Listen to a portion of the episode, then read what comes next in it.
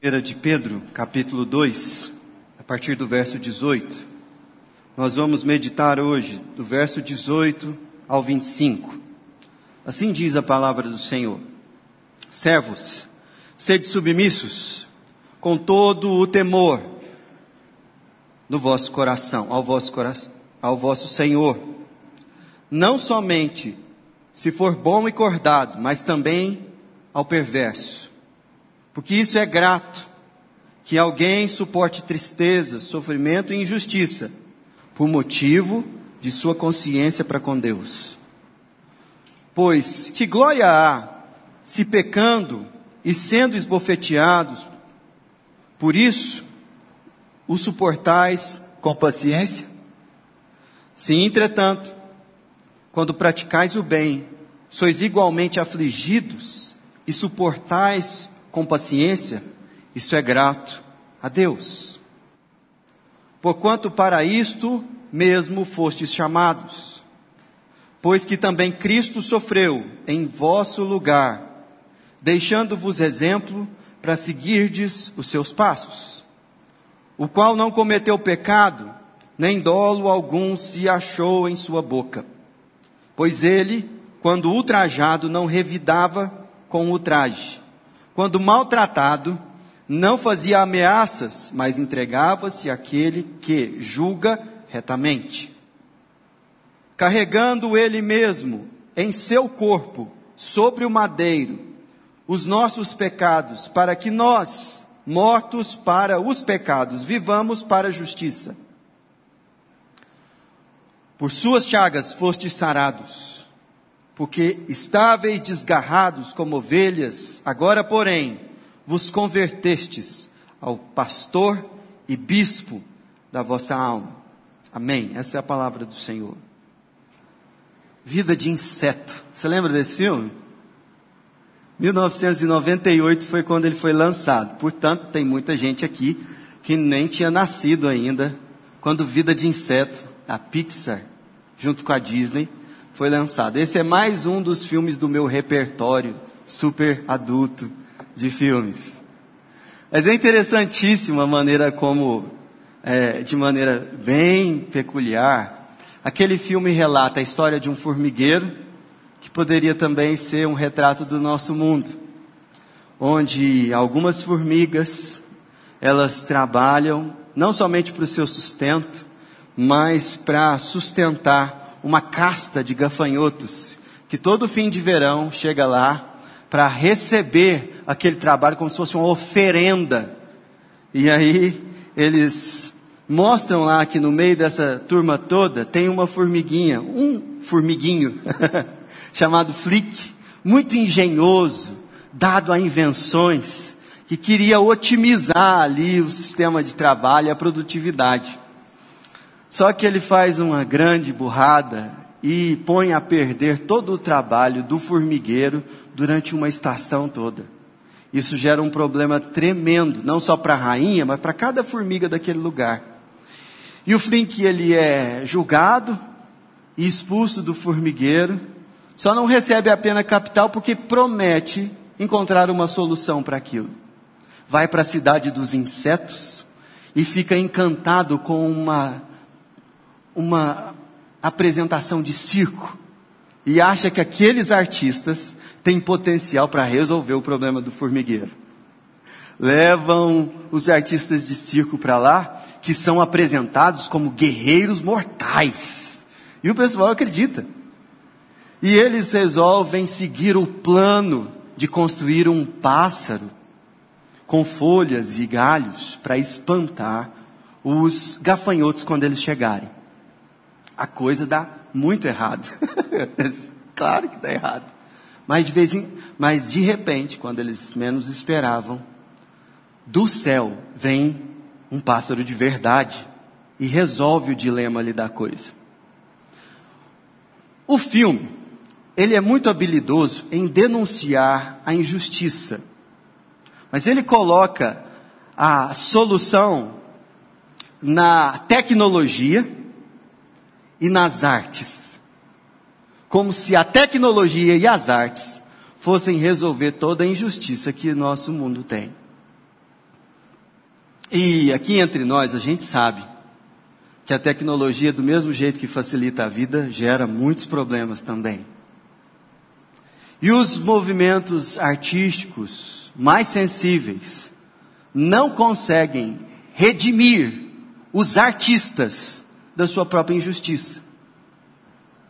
Nós temos na Bíblia, por exemplo, um dos homens mais sensíveis, poetas, compositores, o rei Davi. E toda a sua sensibilidade não foi capaz de fazer ele um homem que, por sua sensibilidade, diante de Batseba, Urias, agisse retamente. De forma que a injustiça nesse mundo ela precisa de uma solução. E existem várias propostas por aí. Mas o evangelho de Jesus Cristo resolve a questão da injustiça. E isso pode se aplicar de muitas maneiras. O texto que nós acabamos de ler fala sobre como um cristão lida com um ambiente injusto, injusto no trabalho. E é sobre isso que eu gostaria de falar com vocês. Como um cristão lida com a injustiça no trabalho. Eu gostaria de mostrar para vocês que esse texto nos apresenta um paradoxo.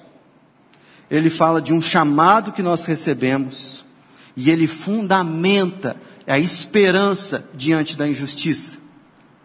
É claro que nós precisamos, antes de mergulhar no texto, fazer uma nota de esclarecimento. Onde você lê aí, servos, sede submissos com todo o temor ao vosso Senhor, a palavra literal que está aí é dulos e significa escravos. Escravos. E os opositores da Bíblia, eles se levantam com textos como esse e falam assim: a Bíblia defende a escravidão. A Bíblia, ela é um livro que não lutou contra a escravidão, pelo contrário, fomentou essa injustiça social, defendendo os poderosos, como é visto nesse texto aqui. E eu gosto muito da posição de John Murray, quando comenta essa acusação, e ele diz o seguinte: o Novo Testamento não legitimiza a escravidão, mas ao mesmo tempo também não a proíbe. No entanto, como disse Murray, todas as sementes da abolição da escravidão foram plantadas no Novo Testamento. E, e, é muito claro ver isso quando você estuda com honestidade a Bíblia pegando um, esse assunto, escravidão, e não colocando toda a doutrina cristã em cima de um texto só, mas lendo as várias passagens da, do Novo Testamento que tratam sobre a relação entre trabalhador e proprietário de terras e contratante.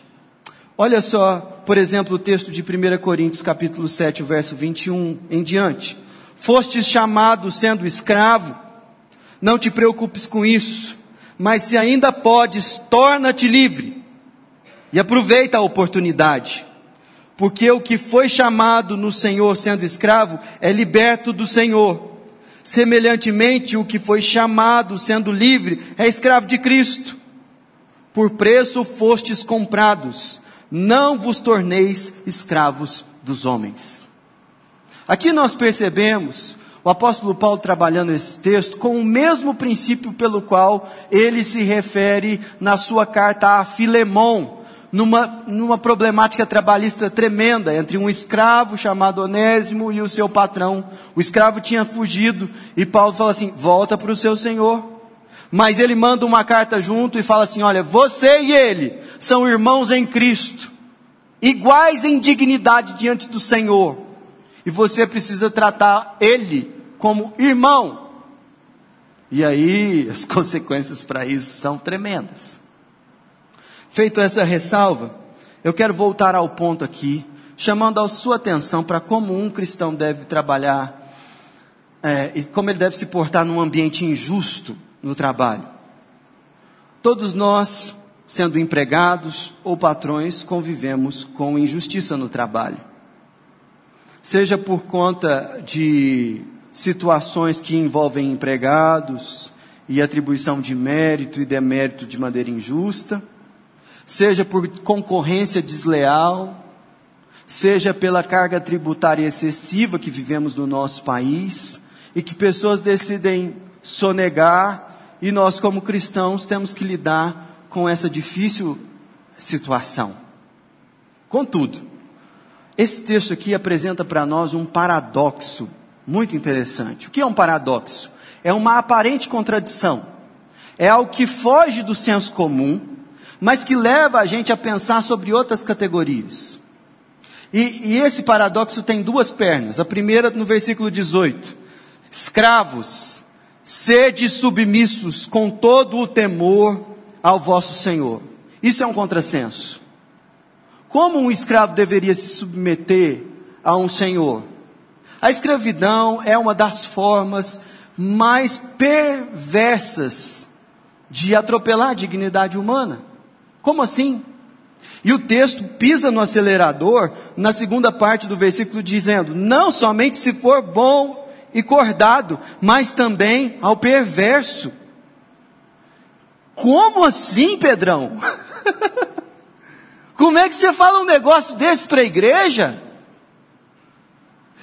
Mas veja que esse mesmo texto que fala isso, lá no versículo 24, ele apresenta a outra parte do paradoxo, que é a busca pela justiça. Se não, veja você, carregando ele mesmo seu corpo sobre o madeiro, os nossos pecados, para que nós, mortos para os pecados, vivamos para a justiça. Isso é, nós que antes vivíamos sob o julgo do pecado, agora não precisamos mais, devemos viver buscando a justiça, tanto na nossa conduta pessoal, quanto nas nossas relações, em todas elas, incluindo a relação de trabalho. E, e essa é a confusão, porque como assim se submeter a um Senhor que pode até mesmo ser perverso e ao mesmo tempo buscar e se empenhar por viver e promover a justiça? Vocês têm que perguntar isso para o pastor Samuel, não é para mim não.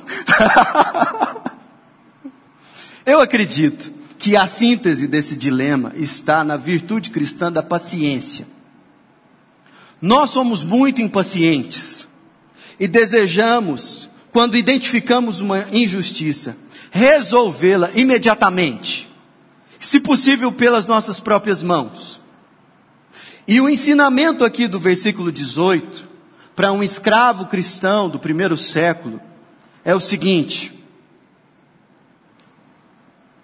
não mate o seu senhor, não se vingue dele, Sabe esse que o explora e que o esbofeteia? Existe sim um senso comum que vai levar você e aos seus colegas a matarem ele e a fugirem. Não façam isso. Não é assim que nós aprendemos do nosso Senhor. E perceba que ele não fundamenta essa atitude nas consequências que podem vir sobre uma vingança de um escravo ao seu senhor. Ele não fundamenta isso do ponto de vista do que significa o trabalho escravo e como aboli-lo. Não. Ele fundamenta essa atitude de submissão à relação do servo, do escravo com Deus. E ele diz o seguinte, versículo 19: Porque isso é grato, isso agrada Agrada a quem? Ainda no versículo 19, só que no final, por motivo de sua consciência para com Deus. E ainda no versículo de número 20, lá no finalzinho, isto é grato a Deus. Ele está dizendo que de alguma maneira, quando um trabalhador que é injustamente tratado no seu ambiente de trabalho, se submete ao seu Senhor, a atitude do trabalhador agrada a Deus. Presta bem atenção no que eu estou dizendo. Eu não estou, e o texto também não, dizendo que a exploração agrada a Deus. O que o texto diz é que quando nós somos ultrajados e não respondemos com a mesma moeda, quando nós recebemos o mal e não pagamos com a mesma moeda, isso agrada a Deus. É isso que o texto está ensinando. Não torça o texto aqui. Só que isso é socialmente muito difícil, muito complicado, muito mesmo. E é por isso que a paciência é a virtude que nos habilita a viver essa realidade. Porque com paciência, nós vamos moldando o lugar onde estamos, para que a justiça de Deus se manifeste nas relações. Mas a gente quer pôr o pé na porta na hora que recebe uma injustiça. Isso não é simples. Eu compartilho desse sentimento com você. É por isso que eu não me coloco aqui como exemplo nessa situação e nem o apóstolo Pedro. Sabe qual é o exemplo que ele pega? Cristo. Ele pega o exemplo de Cristo e nos apresenta esse exemplo a partir é, do verso 21. Porquanto para isso foste chamados, pois que também Cristo sofreu em vosso lugar, deixando-vos exemplo para seguirdes os seus passos. Se o paradoxo entre a, a, a submissão e o buscar a justiça é solucionado pela paciência, é verdade que nós temos aqui o apóstolo Pedro nos ensinando que nós temos um chamado, e esse chamado envolve a humilhação de Cristo envolve o caráter de Cristo e a atitude dele diante de injustiças. Para deixar a coisa mais clara, o apóstolo Pedro começa a descrever como Jesus lidou com a injustiça. A partir do verso 22, mantenha seus olhos. Quando não cometeu, o qual não cometeu pecado, isso é, Jesus não cometeu pecado, nem dolo algum achou-se na sua boca. A sua conduta, a maneira como ele falava também era impecável. Mas ele foi ultrajado mas não revidava o ultraje. Quando maltratado, não fazia ameaças, mas entregava-se àquele que julga retamente. Olha que coisa impressionante. O apóstolo Pedro chama a atenção de coisas das quais ele foi testemunha. Quando Jesus, por exemplo, no sinédrio, foi esbofeteado, cuspido, caluniado e ele não abriu a boca. Isso aconteceu duramente no seu julgamento injusto, mas ao longo de toda a sua vida foi assim. Toda a vida dele foi assim. E aí nós vemos que Cristo sofreu injustamente e não revidou, e não se vingou. Pelo contrário, ele se confiou ao Pai. Agora é interessantíssimo que Cristo fez isso também no seu lugar, por causa da sua injustiça. Porque não ignore, nós muitas vezes também promovemos injustiça. E diante das nossas injustiças, Cristo levou sobre si o castigo que era sobre nós. E isso não sai do radar do apóstolo Paulo, quando ele, no versículo 19, ele está dizendo assim: por isso é grato que alguém suporte tristeza, sofrendo injustiça por motivo de sua consciência para com Deus. Mas existe outra possibilidade também, de você sofrer pelas suas injustiças. Se não vejo 20. Pois que glória há, se pecando e sendo esbofeteados por isso, o suportamos com paciência?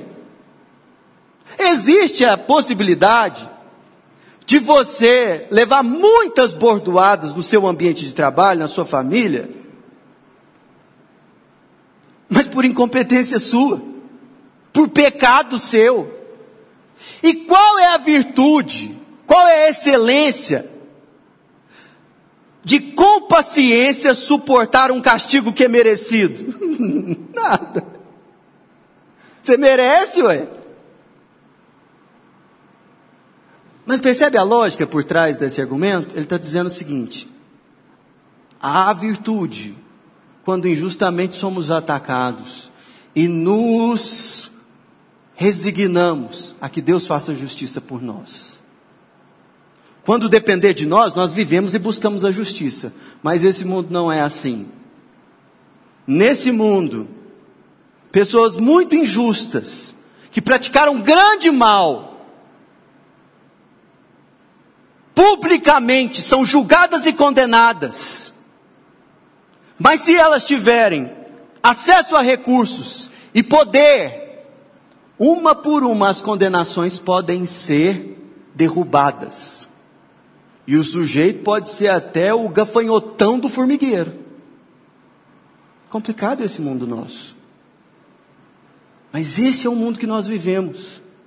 E é nesse mundo que nós somos chamados a viver pela justiça. Como? Não esquecendo do paradoxo.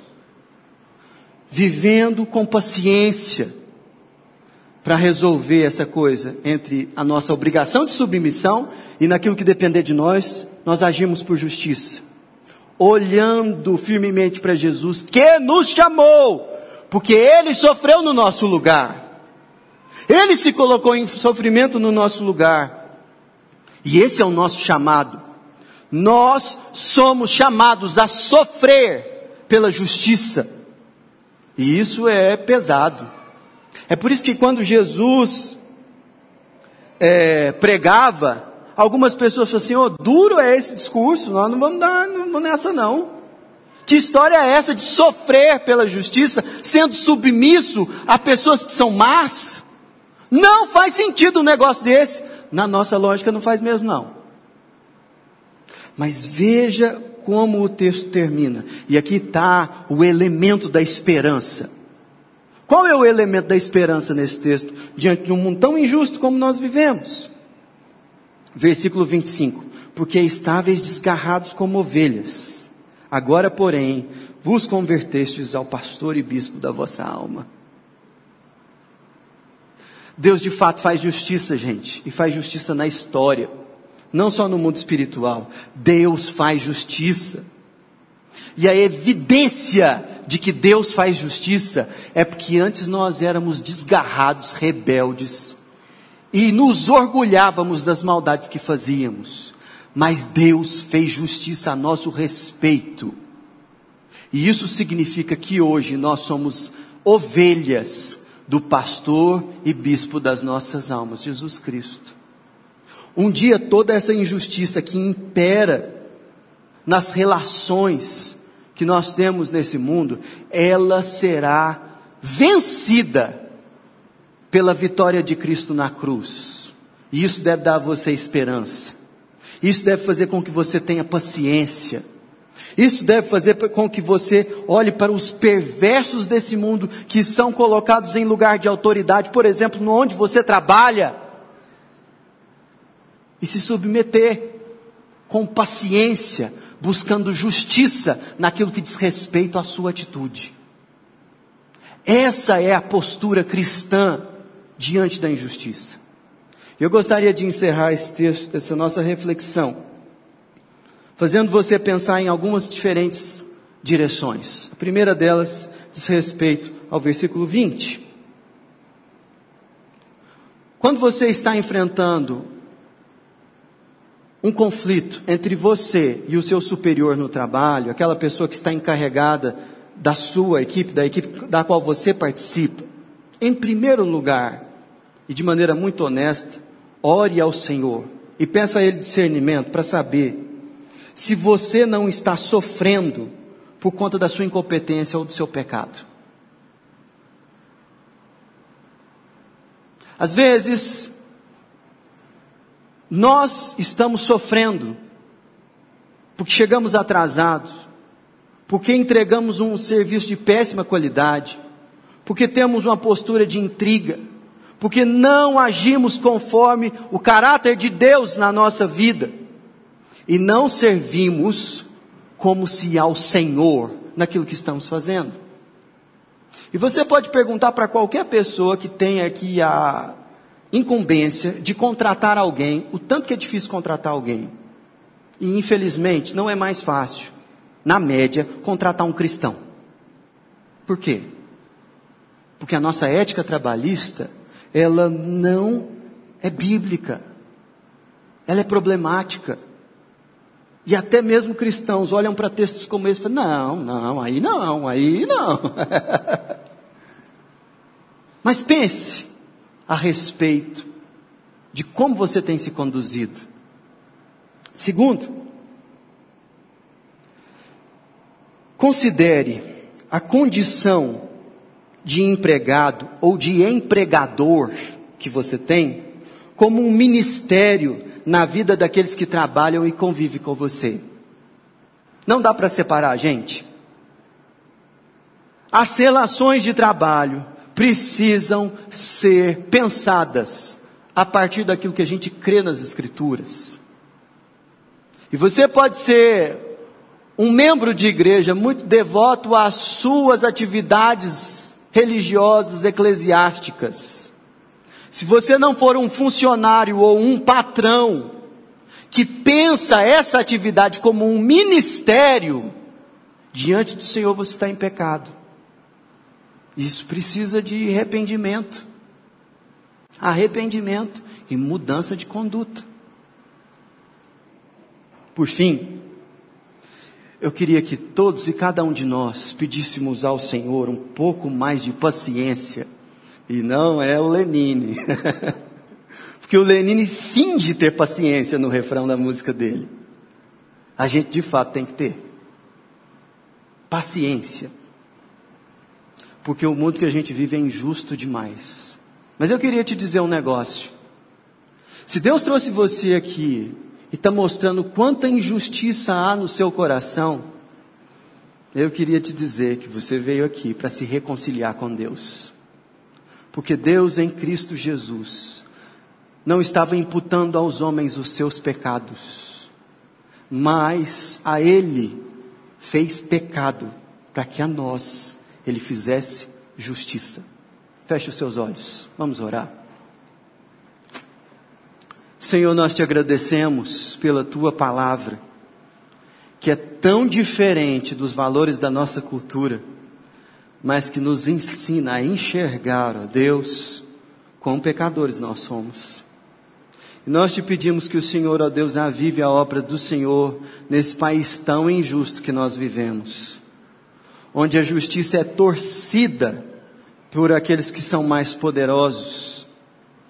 E nós te pedimos, ó Deus, tem misericórdia do Brasil, tem misericórdia das nossas famílias, tem misericórdia do lugar onde trabalhamos. Ajuda-nos, ó Deus, a ser, sermos mais submissos, ao mesmo tempo que buscamos a justiça. Ajuda-nos, ó Deus, a caminhar no chamado que Jesus nos fez, de sofrer pela injustiça, e não nos vingarmos com as nossas próprias mãos. Dá-nos esperança, Senhor, para que vivamos, ó Deus, cheios de alegria, mesmo em meio a tanta injustiça.